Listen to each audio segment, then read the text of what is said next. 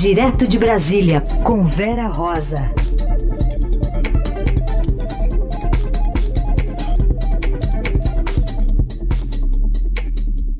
É isso aí, a Vera Rosa, nossa colega aqui do Estadão, nessas duas semanas com a gente. Vera, bom dia, bem-vinda.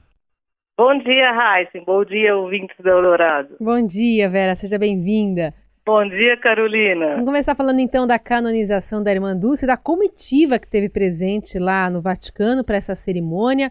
Muito se falou né, sobre prioridades, né? tinha a reforma da Previdência para estar tá na pauta é, essa semana, e no final das contas o que a gente viu foi é, bastante crítica, na verdade, nas redes sociais sobre essa participação de é, congressistas e também né, até foi como uma questão de autoridade ali, o vice-presidente Hamilton Mourão nessa cerimônia. O que, você tem para dizer para a gente de bastidor dessa história?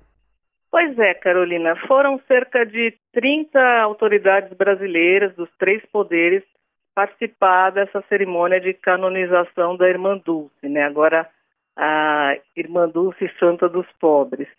É, e foram, é, foi o, o vice-presidente Hamilton Mourão, o presidente da Câmara, é, Rodrigo Maia, do Senado, Alcolumbre, presidente do Supremo, Dias Toffoli, e foram muitos deles espinafrados nas redes sociais, porque os uh, é, eleitores, é, muitos disseram o seguinte, que ah, estão indo usando recursos públicos, gastando recursos públicos. O subprocurador-geral do TCU, Lucas Furtado, pediu apuração dos gastos, é, é, pediu ao tribunal que apure legalidade, transparência e moralidade do uso de recursos públicos. Essa, isso ainda vai ser feito. Agora, muitas dessas autoridades não foram usando recursos públicos. O próprio prefeito de Salvador, ACM Neto, é, alegou que está pagando do próprio bolso. Davi Alcolumbre fez questão de colocar no Twitter que está pagando as diárias, está pagando as diárias, é, não estaria pagando as diárias, melhor dizendo, estaria teria se hospedado na embaixada de Roma mas ficou aquela, aquele mal-estar, na verdade, né? E é um caso que, que precisa ver agora como, como vai ser, se vai haver mesmo essa, essa aceitação dessa investigação pedida pelo sub, subprocurador do TCU. Muito bem, pessoal, ainda voltando, vamos ver se há tempo de votar a reforma da Previdência como. Essa semana já está meio comprometida, ou não, Vera, para isso? É, sim, essa semana está meio comprometida. É, deve ser a, no plenário da, do Senado, a votação está marcada para o dia 22. Só lembrando, eu conversei de, esqueci de falar, eu conversei com o senador Jacques Wagner antes dele ir para essa cerimônia de canonização da Irmã Dulce. E ele disse o seguinte, que essas críticas são muito injustas, porque era uma obrigação, ele disse o seguinte, é uma obrigação nossa prestigiar esse momento, seria uma mesquinharia, uma descortesia com os milhares de católicos da Bahia e sua representação não ir. Se o Estado é laico, mas se eu tivesse uma homenagem à mãe Estela do Benin, eu iria também. Jacques Wagner, que também é da Bahia, né? É, pois é, foi governador da Bahia, tudo. Agora, a história da irmã Dulce é interessante, né? Ela, ela também tem uma, tem uma questão ligada ao número 13, né? Vocês viram isso? Muitas muitas, muitos fatos relacionados ao número 13 na vida dela. Ah, é? Ela, é, ela, ela, ela revelou interesse pela vida religiosa aos 13 anos de idade. É. Depois ela recebeu o hábito, o nome religioso de Irmã Dulce, que era o nome da. Que é, é Dulce era o nome da mãe dela, né? Sim, porque o nome dela era Maria Rita. No dia 13 de agosto, que ela recebeu o hábito, de 1933. É, ela faleceu no dia 13 de março e ela foi, é, é, foi canonizada nessa essa cerimônia presidida pelo Papa Francisco no Vaticano foi ontem, dia 13 de outubro. Olha. Mas, enfim, né? Coincidências, Coincidências mas que né? viram arma, né? Nessa discussão tão ideológica que a gente pois tem aqui no é. Brasil. Né? É. Acho que nem, é, nem o Zagallo, que o técnico do, da seleção gosta, gosta tanto do 13, teve tanto 13 na vida dele como a Isso porque ela não era do PT. Não era do PT. É. Ela pedia ajuda para todos os partidos, para independentemente de ideologia, para é. ajudar os pobres. Bom, então tá aí. Primeira missa já realizada hoje, lá em Roma, aqui em Salvador também. Mas vamos agora mudar de assunto para falar dessa briga interna aí no PSL. Daqui a pouco, aliás, deve estar ocorrendo já uma reunião do presidente Bolsonaro com os advogados dele, né, Vera? Sim, sim, ele deve estar. Ele, ele, ele tem uma reunião marcada com a Karina Cufa, advogada, com a Admar Gonzaga. É, realmente está um pandemônio ali o PSL, porque é o seguinte, o presidente ele está procurando uma saída jurídica para deixar o partido. É, ele alega que não tem controle das contas do partido, não há uma transparência dos gastos, está pedindo a abertura da caixa, o que ele chama de caixa preta do PSL.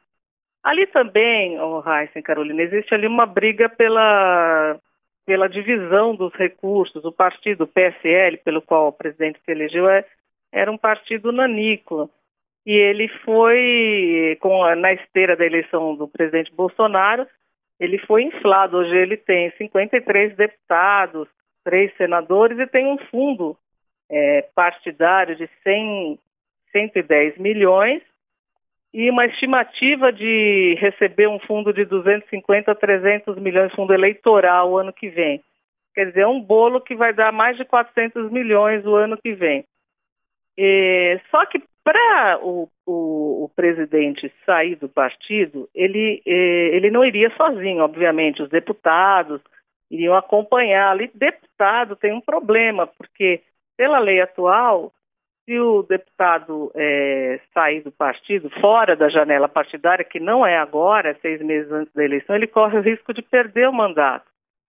Então, é, precisa se construir essa, essa saída jurídica.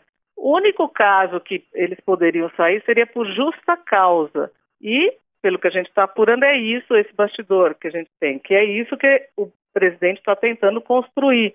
Ver se acha alguma irregularidade para que é, esse grupo dele saia, possa sair alegando justa causa.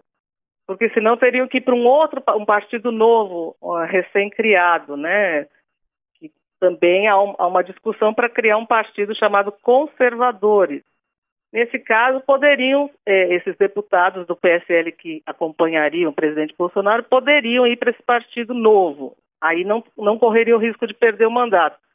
Mas só que até criar o partido é aquela coisa, né? Não seria uma coisa para agora. Ainda ainda está muito embrionária essa discussão. É, e pela frente tem esse grande desafio que são as eleições municipais, né?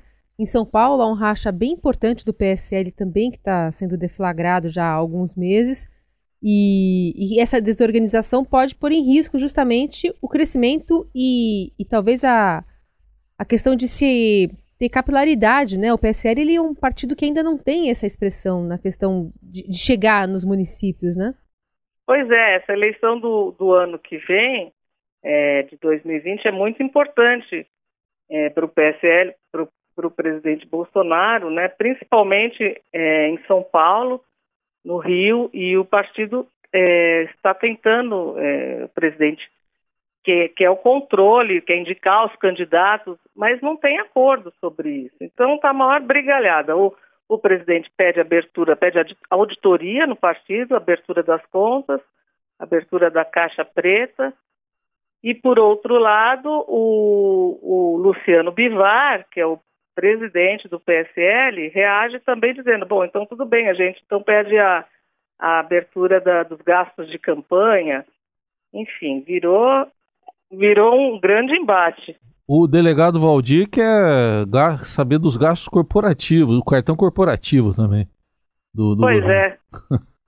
gastos corporativos, gastos de campanha, virou um grande embate aí. A gente Pior que a gente não sabe onde isso vai dar, né? É, Porque é. Não, e nas redes é sociais, o partido né? do presidente, né? Ele vai ficar sem partido? Exato. E nesse fim de semana, acho que é uma amostra, né? A gente vai falar um pouquinho mais já já sobre a conferência é, da ala conservadora, né, um grande evento que foi realizado aqui em São Paulo na sexta e no sábado, né, onde se pregaram muito a união né, dessa, de, dessa linha né, mais conservadora, dos conservadores dentro do Brasil. Mas o que a gente viu nas redes sociais durante o fim de semana foi um, um disparo de um lado e de outro pelo Twitter entre um dos filhos do presidente, o Carlos Bolsonaro, e o Major Olímpio, que é o líder do Senado, né, líder do governo no Senado. As coisas, é, pelo jeito, vão continuar quentes essa semana, né, Vera? É verdade. Essa conferência de ação política conservadora foi realizada nesse fim de semana em São Paulo, foi trazida para o Brasil, é um evento americano, foi trazido para o Brasil pelo deputado Eduardo Bolsonaro, que é do PSL, é, ele está num embate feio ali com o Major Olímpio, que é o líder do PSL no Senado. É, e aí os dois pelo Twitter, um xingando o outro, um falando que é, é Major Olímpio disse que o. E, e, também com Carlos Bolsonaro, né? A, a, o, na verdade, a briga maior ali pelo Twitter foi com Carlos Bolsonaro. É, foi com Carlos. Que, que, é, o, que é o filho que é o filho 02 do presidente, dizendo que o Carlos, a ausência, de, que ele devia ficar no Rio sendo vereador, né? Isso, é, ele ajuda mais. ir para São Paulo. Se mas... do debate sendo vereador no Rio de Janeiro, mas... um chamando de canalha, outro de bobo é, da corte. bobo da corte, canalha, é, é. é. Pois é, o, o, o Carlos disse que o Major Olímpio era um canalha, um bobo da corte. É, e o Major Olímpio respondeu que não era moleque, mas a briga também. Bom, a briga do Major Olímpio ali é, com, na verdade, com todos os filhos, com o Eduardo também. Lembrando que o Major Olímpio era o presidente do PSL, da, do diretório do PSL em São Paulo, e foi substituído pelo Eduardo Bolsonaro, né? E o Eduardo foi a estrela desse, dessa conferência, né? É, não sei se vocês viram a camiseta que ele postou no, no do Twitter. LGBT? Ele, é, ironizando uhum. a sigla LGBT, dizendo que é LGBT. A sigla na camiseta do, do Eduardo, vestida pelo Eduardo Bolsonaro significa liberdade, armas, Bolsonaro e Trump. É. Foi uma polêmica, né? E nesse evento também é, se falou muito da, da, do projeto de reeleição do presidente, né? A, a ministra Damares Alves disse que o Diz que o presidente tem que ficar, é, que é, chamou a atenção dizer que isso aqui vai dar tão certo que vamos ficar 4, 8, 12 anos no poder. Aliás, Vera, vamos colocar, a gente tirou esse trechinho da, da Maris falando lá na, na Conferência de uhum. Ação Política Conservadora, vamos ouvir um trechinho dela. Se a gente não der certo, tire a gente daqui quatro anos, mas vou mandar um recado. Isso aqui vai dar tão certo, tão certo, que vamos ficar quatro, oito, doze, vinte, porque o Brasil está vendo o que é cuidar de nação. Ovacionada também, né? Pois é, e lembrando que o presidente Bolsonaro lá atrás era contra a reeleição, né? Agora ele tá, ele já admitiu que é que quer concorrer a um segundo mandato. Mas ela não fala nem de segundo, né? Ela fala terceiro, quarto. E disse mais, a Damares, disse que se, que se o presidente Bolsonaro não aceitar essa tarefa, a direita vai ter que encontrar um outro nome. Porque não vão deixar, as palavras dela, que os adver, nossos adversários voltem ao poder. E ela comparou esses adversários ao cão. Só é. faltou dizer cão chupando manga, né? ela que estava bastante empolgada e ela é bem performática, né? Então, enfim. Bem, foi, foi o, uma apresentação. E o ministro Onix chorou, né? Se emocionou, o ministro da Casa Civil, ao falar da, que a direita precisa ter unidade, precisa superar suas divergências. Se emocionou ali junto com, com Eduardo Bolsonaro, que era uma espécie de mestre de cerimônias nesse é evento, né? Vera, vamos falar um pouco dessa agenda também do Supremo Tribunal Federal com julgamentos até o fim do ano que podem impactar na Lava Jato, né, Vera? Pois é, é o Supremo é, quer terminar o ano definindo é, algum, algumas, alguns procedimentos aí, né? Não quer ficar nessa indefinição.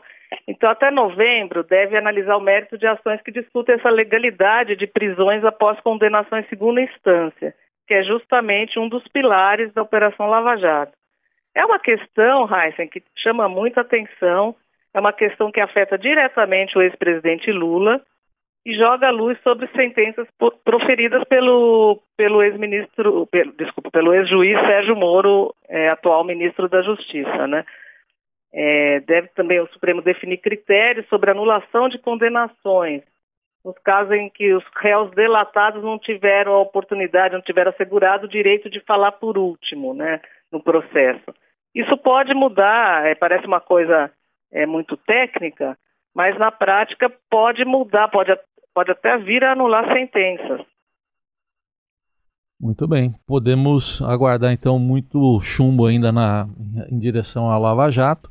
Essa semana também tem, deve ter a conclusão lá do julgamento do ex-ministro Gedel lá com 51 milhões lá encontrados no apartamento. É, também Salvador. amanhã tem o, julgamento é na segunda turma do Supremo de, dessa questão do, do ex-ministro Gedel Vieira Lima. Devem, é, devem terminar esse julgamento. Muito bem. Então a gente dá adeus para Vera Rosa hoje. Amanhã ela está de volta a partir das 9 horas da manhã. Convido você a ouvi-la sempre aqui na Rádio Dourado. Depois esse comentário vai estar disponível também nas nossas plataformas, no site, em podcast, para você acompanhar os bastidores da política. Vera, obrigada e até amanhã, hein? Obrigada, até amanhã, Carolina. Tchau, Raíssa. Obrigada. Tchau, tchau.